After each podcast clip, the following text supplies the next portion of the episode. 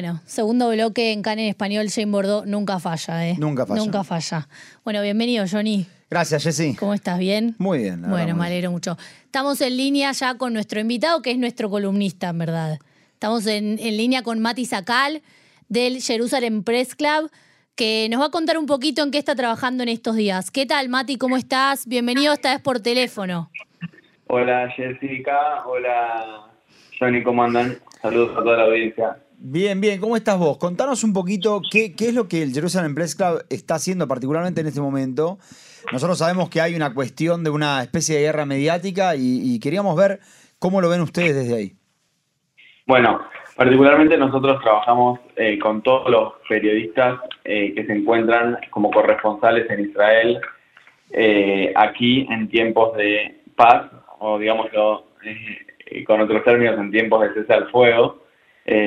Trabajamos con todos los periodistas que se encuentran de las principales agencias de noticias de Estados Unidos, Europa, también latinoamericanas, espa- españolas, eh, pero desde el 7 de octubre eh, ha crecido exponencialmente la cantidad de periodistas que, que se encuentran acá en Israel. Estamos hablando de más de 2.100 periodistas acreditados en la oficina de prensa del gobierno, eh, lo que indica que también hay, hay bastantes más que son freelancers.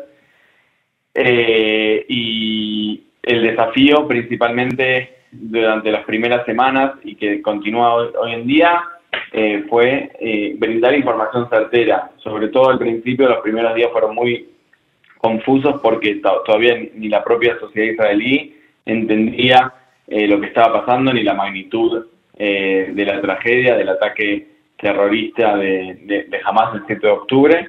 Eh, y bueno, y, y así como, como no se sabía bien lo que estaba pasando, también los periodistas que estaban aquí y, y necesitaban informar estaban todos en un eh, estado de confusión generalizada, digamos.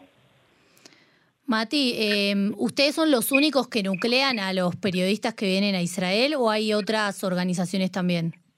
Bueno, hay, hay que decir que en primer lugar está la oficina de prensa de- del gobierno, que ellos son los que entregan las acreditaciones. Nosotros somos una organización civil, o yo trabajo para el Club de Prensa de Jerusalén, que es una organización civil, que no es que nucleamos, sino que lo que hacemos es, es- funciona como un club de prensa, entonces los periodistas pueden acceder a nuestros servicios, les facilitamos entrevistas, números de expertos, eh, po- podemos ayudar a que la historia o el, el artículo que ellos estén escribiendo eh, esté enmarcado dentro de un contexto y que, y que pueda tener eh, mejor calidad el artículo, brindando diferentes perspectivas y también corroborando informaciones, eh, que creo que en tiempos de guerra es, es cru- crucial.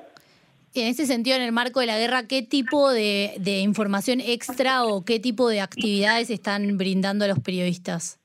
Bueno, particularmente, como decía, los primeros días era mucha, mucha información, sobre todo eh, contactarlos con residentes del sur que eh, estaban siendo evacuados o que sufrieron eh, pérdidas, ya sea eh, familiares asesinados o familiares secuestrados. Hemos hecho hasta, hasta el día de la fecha cuatro eh, ruedas de prensa con eh, familiares de secuestrados. Una de ellas fue en español también eh, con familiares de secuestrados o víctimas eh, del ataque del 7 de octubre. Eh, y lo que, lo que nosotros principalmente hacemos es proporcionar la información para facilitarle el trabajo a, los periodistas que después puedan eh, tomar la información que nosotros producimos y, escribir sus artículos. Eh, en ese sentido, esa es una de las áreas que es generación de contenido, ya sea entrevistas eh, o, o- o entrevistas o demás cuestiones. Otra es los tours, o sea, llevamos a periodistas a las zonas donde suceden los hechos, ya sea en el sur, en los kibbutzim, en las aldeas agrícolas que están ahí en eh, Otef Asa, en el, eh, en, en el eh, Sí, en los asentamientos que bordean Gaza. eso, la, la zona de, de cercana a la franja de Gaza, o ya sea en el norte, que, que bueno, usted ya lo había Dame un mencionado. segundito, Mati. Tenemos algunas sirenas en Eben Menaje, en Gorén, en Gornota Galil, en Zrait, en Ereb el Aramsha, Arab. Arab al-Aramsha y en Shumra. ¿eh? Esto es en el Este, norte, esto es todo en en, el norte. la frontera norte. Quienes se encuentren allí, por favor, ir a un refugio. Seguí, Mati. Así es, justamente, o sea, la verdad que la realidad nos golpea a diario, pero justamente estaba diciendo que también eh, hemos llevado a los periodistas al norte, a la ciudad de Kiryat Shmona, eh, como para que también puedan ver ellos y producir contenido y material que después puedan utilizar en sus notas y para poder comprender la imagen completa de lo que está pasando en Israel, porque, porque sabemos, bueno, como, como lo estamos viendo ahora, no solo hay un frente en el sur, sino que también eh, está empezando eh, con más fuerza en, el norte contra el grupo terrorista Hezbollah. Sí. Mati, contame cómo, cómo ves, eh, cómo analizás vos la, cobertura mediática que se está haciendo a nivel mundial de, esta guerra. mira, en ese sentido creo que, hay varios factores a tener en, en cuenta. En principal, las principales medios de comunicación internacional, estoy hablando de CNN, AP, AFP, Reuters, eh, que son las agencias de noticias o, donde después eh, cadenas de noticias más pequeñas eh, copian sus notas, podemos decir que ellos siempre tienen personal, o sea, periodistas acá como corresponsales. O sea, en tiempos de no guerra, no voy a decir paz, pero no de tranquilidad, ellos tienen sus corresponsales aquí. ¿Qué significa eso? Que son gente que entiende del conflicto, que sabe quién es quién aquí en Israel, que sabe cuáles son los actores relevantes. Lo que hemos visto en los últimos, en el último mes es que llegan eh, bastantes periodistas que no necesariamente tienen conocimiento del el conflicto palestino-israelí, eh, que si bien sus agencias los preparan con guidelines de cómo cubrir eh, esta situación, claramente el contexto no es el mismo, no tienen la misma preparación y quizás si bien están acostumbrados, como me ha pasado charlar con periodistas que cubren zonas de conflicto, ya sea en Ucrania o en Afganistán, que están acostumbrados a que un cohete caiga cerca o todas las, eh, situaciones que pueden ocurrir en una zona de conflicto, no conocen las particularidades del el conflicto palestino-israelí. Creo que ahí hay, una, hay un labor interesante en poner en contexto eh, toda esta información. Vos decís, son periodistas de guerra, pero no de, no de Medio Oriente, digamos. Claro, claro, y, creo que en ese sentido eh, hay algunos eh, conceptos errados, como también mucha más precaución, o por lo menos eso es lo que, lo que yo eh, veo, mucho, los periodistas están mucho más atentos que ellos llaman la propaganda de ambos lados. ellos dicen que están expuestos a propaganda constantemente, ya sea del lado palestino como del lado israelí.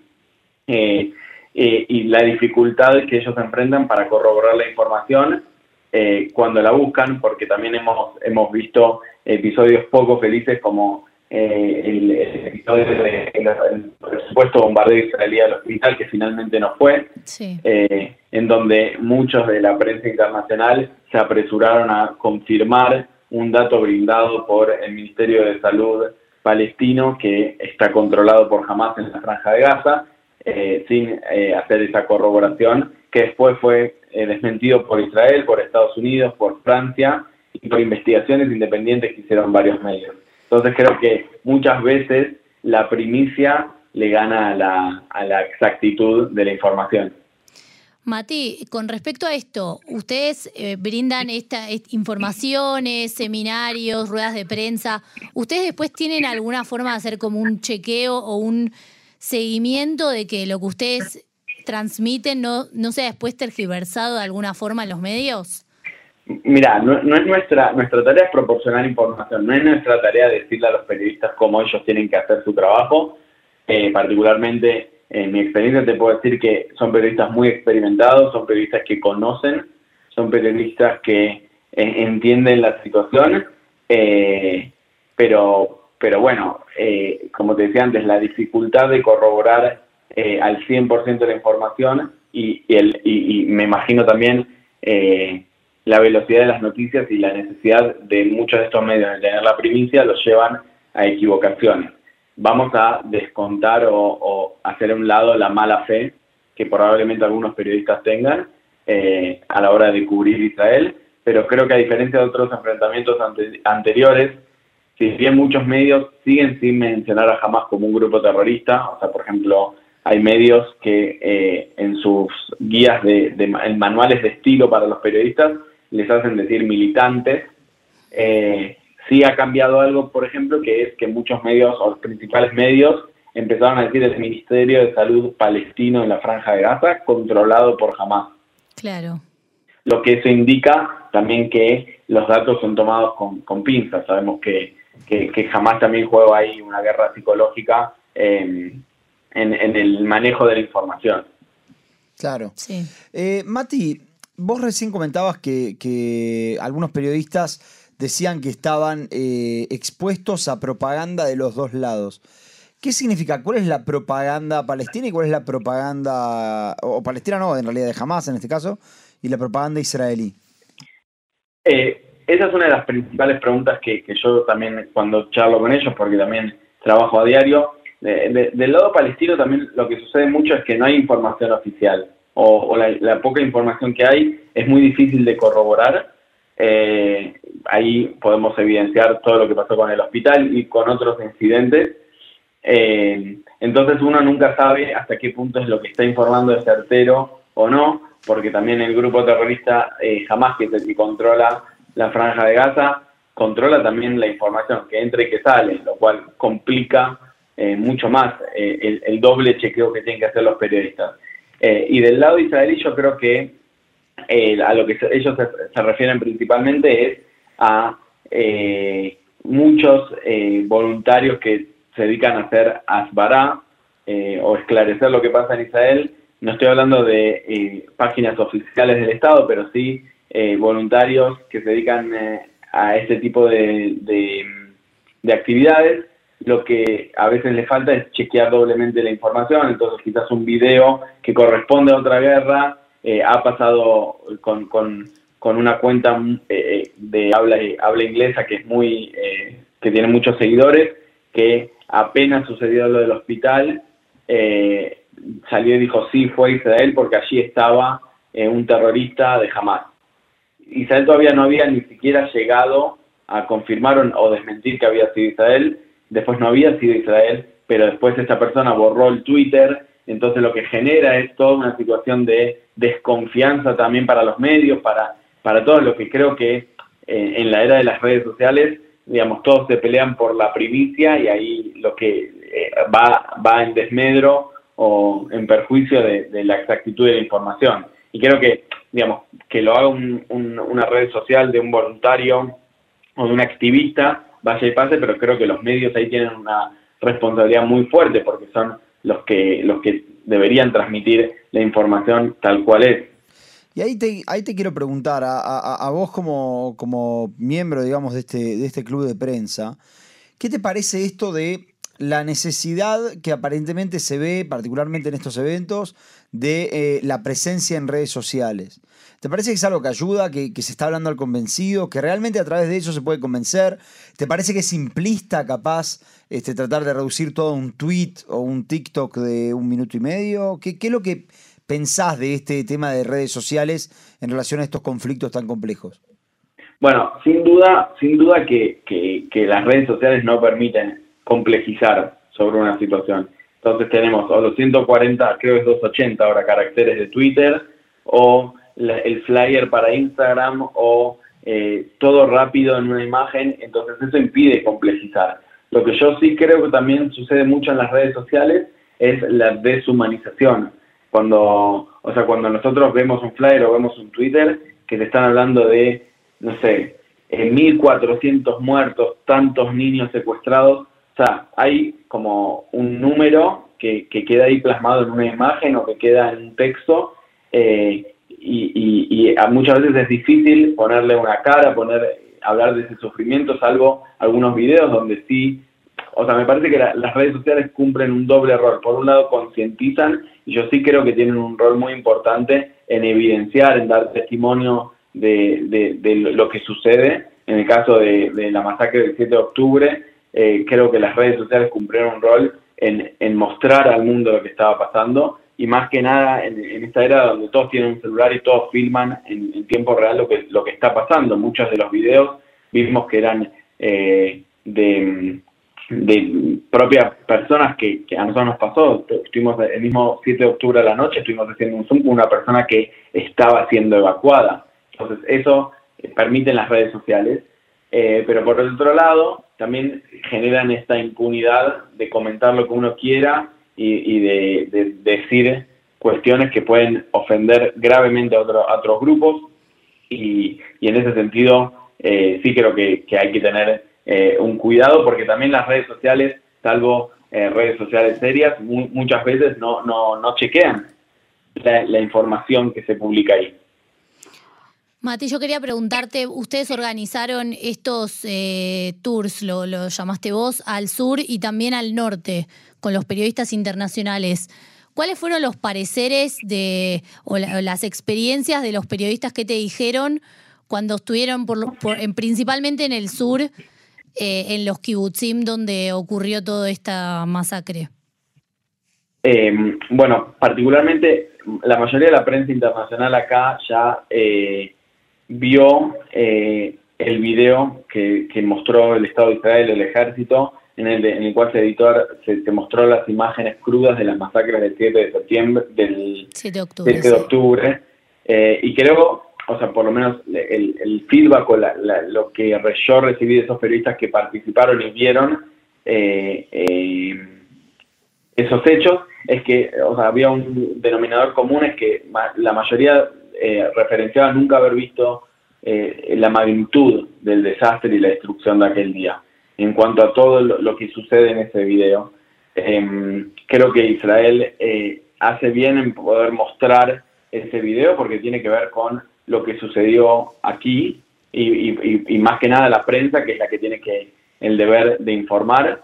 Em, y cuando vos te referías a, los tours, creo que los periodistas ya llegan con ese contexto y en el tour lo que, lo que sucede es que se encuentran con el lugar donde sucedió, ya sea en el sur, por ejemplo, estuvieron en Farasa que es uno de los kibutzim que está, están ahí cerca de la franja de Gaza, o, por ejemplo, cuando lo llevamos a Derot o al norte en Kiryat Shmona, donde son ciudades que están eh, vacías, o sea, totalmente evacuadas. Entonces uno escucha a veces el número de 250.000 evacuados aproximadamente que hay en Israel, pero cuando uno de repente ve la ciudad vacía, los mercados vacíos, todos los locales cerrados, eh, ahí creo que es una imagen eh, cuando dicen una imagen vale más que mil palabras, creo que se refieren a, esta, a esta situación. Vos mismo fuiste, ¿no? Al norte. A ¿Cuál, ¿Cuál es tu parecer principalmente? Porque vos sí conoces por ahí los lugares y vivís acá, pero ¿cuál fue tu, tu sensación cuando fuiste ahí a esto, a una ciudad vacía?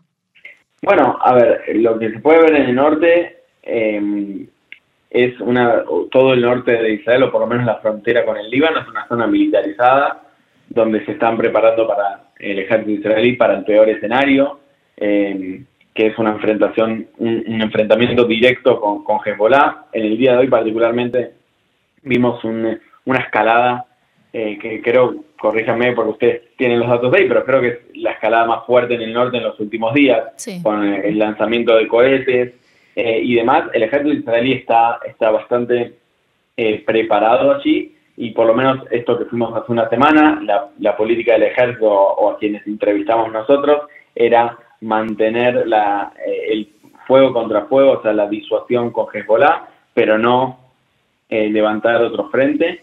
Si bien mencionaban que si se, se presenta otro frente Israel está preparado, no era la intención. Ahora bien, no sé qué va a pasar luego de eh, la cantidad de cohetes lanzados desde, desde el Líbano, desde Israel, eh, que llegaron hasta Naharía, ¿verdad? Sí. Hasta las Crayot. Sí, sí, sí. Ahí va. Este... Eh, entonces creo que... también. Claro, más al sur. Este, bien, Mati, la verdad, yo no sé si, si Jessy tiene otra pregunta, pero te quiero, te quiero preguntar algo en, particular, que es la relación que, hay con el ejército de los periodistas los periodistas tienen, tienen relación con el ejército en el sentido de las conferencias de prensa diarias de Agari. Nosotros vimos esta guerra, no sé si en particular en esta guerra, conferencia de prensa en inglés, eh, o, el ejército distribuye material. Tienen, tienen contacto con eh, eh, los voceros del ejército, particularmente el ejército obviamente no puede dar atención a cada periodista en particular, por eso yo creo que ahí es importante el rol por ejemplo, de nuestro club de prensa o de otras organizaciones que se encargan también de eh, facilitar, por ejemplo, yo eh, ayudaba a los periodistas, eh, o sea, organizaba, organicé junto con, con, el permiso del ejército la llegada de más de 20 periodistas al norte. Entonces, de repente, para, para los voceros del ejército es más fácil dar una conferencia a 20 periodistas que está respondiendo a cada auto de tres, dos, tres periodistas de F, de eh, Reuters, de New York Times que llegan eh, en su vehículo particular. Pero, pero sí, o sea, creo que también la necesidad de informar y, la búsqueda todo el tiempo de confirmaciones. Muchas veces los medios necesitan ya, o sea, hubo un ataque, ya quiero la confirmación. Y sabemos que, por ejemplo, como fue el caso del hospital, que fue muy paradigmático, eh, le tomó unas dos, tres horas investigar qué había sucedido, quién lanzó el cohete, si fue un cohete israelí, si no fue un cohete israelí, si no fue un cohete israelí, como se demostró, cuáles son las pruebas que vamos a presentar, porque creo que además de la guerra en el frente, también hay una guerra informativa, como lo decían ustedes al principio, y una guerra psicológica por, eh, por presentarse, que se presenta al mundo eh, sobre lo que está sucediendo aquí. Claro. Bueno, Mati, nos estamos quedando sin tiempo de programa. Te agradecemos, como siempre, por estar con nosotros y la próxima te esperamos acá en el estudio. Gracias, gracias por invitarme. La próxima, eh, como dicen acá, Blineder, estaré por allí. Un abrazo, Mati. es un... sí. Gracias, Mati.